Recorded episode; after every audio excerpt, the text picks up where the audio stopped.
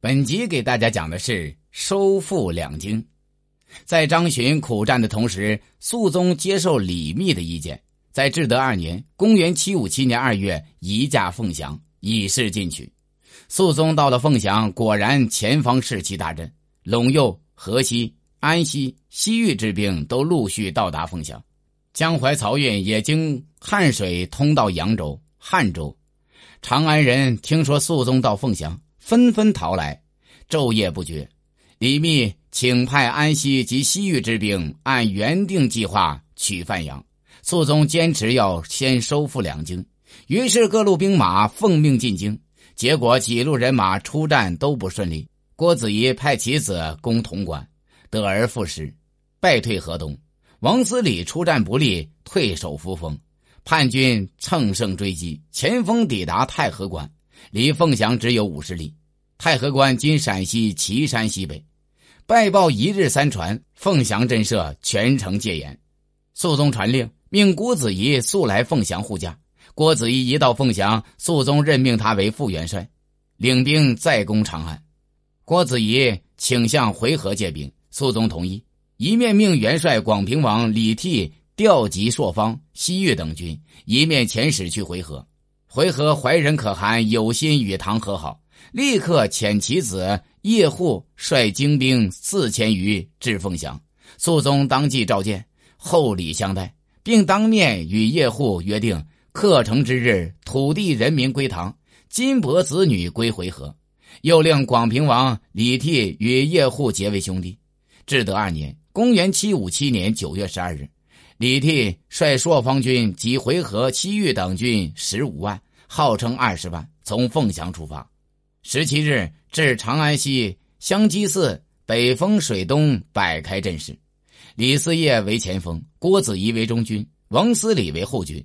叛军十万布阵于风水之北。叛将李归仁出阵挑战。李嗣业执长刀，身先士卒，大呼奋击，杀敌数十人。诸军齐进，奋勇杀贼。李贵人事先在陈东埋伏一支旌旗，准备袭击官军后背。被朔方左厢兵马使仆顾怀恩发觉，因回纥精骑出击消灭，叛军由此气馁。李嗣业又要回纥骑兵会合，出敌阵后与大军夹击，自午时战到酉时，斩敌六万余，叛军大败，逃进城去。到了夜里，只听城内喧嚣之声不绝，被朔方左厢兵马使仆顾怀恩发觉，引回纥旌旗出击消灭，叛军由此气馁。李嗣业又要回纥骑兵会合，出敌阵后，与大军夹击，自午时战到酉时，斩敌六万余，叛军大败，逃进城去。到了夜里，只听城内喧嚣之声不绝。仆固怀恩马上去见李替，说道：“贼必弃城走了，请允许我率二百骑追击，必能捉住安守忠、李归仁等。”李替说：“将军疲劳了。”先休息，等明天再说。怀恩说：“战事贵在神速，何必等到明天？”李替不听，叫怀恩回营。待到天明，有探马来报，安守忠、李归仁与张通儒、田乾真都连夜逃走了。怀恩听说，叹息不已。九月二十八日，官军进入长安，回纥叶护来见李替，请履行签约，准予掳掠金帛子女。李替跪在叶护马前，再拜说：“今刚克西京，便行掳掠，则东京人民必助贼死战。请到东京后再遵签约。”叶护爽快的同意了，即与怀恩引回纥、西域之兵绕城而过，扎营产水之东。李替整军入城，百姓携老扶幼，夹道欢呼。李替留长安三日，引大军东进，留太子李晨。为西京留守。三十日，捷报传到凤翔，百官向肃宗祝贺。肃宗一面遣人入蜀奏禀玄宗，请他回京；一面命左仆射裴冕去京师祭祀宗庙和安抚百姓。东晋官军在郭子仪率领下追击叛军到潼关，斩敌五千余，连克华阴、弘农二郡，兵锋所向，直指陕州。盘踞在洛阳的安庆绪进发洛阳兵十五万，由严庄率领前往救陕州，与张通儒等共聚官军。十月十五日，郭子仪等抵达新店，遇叛军依山布阵，郭子仪等出战不利。正危急时，回纥精骑突然从南山击敌后背，叛军大惊，高呼：“回纥兵来了！”立即溃败。官军与回纥兵两面夹击，叛军大败。严庄、张通儒连陕州也不敢进。逃回了洛阳，安庆绪见严庄败回，惊惶不安。十六日夜，杀唐将哥舒翰、程千里等三十余人，率领党徒偷偷的出了院门，逃往河北。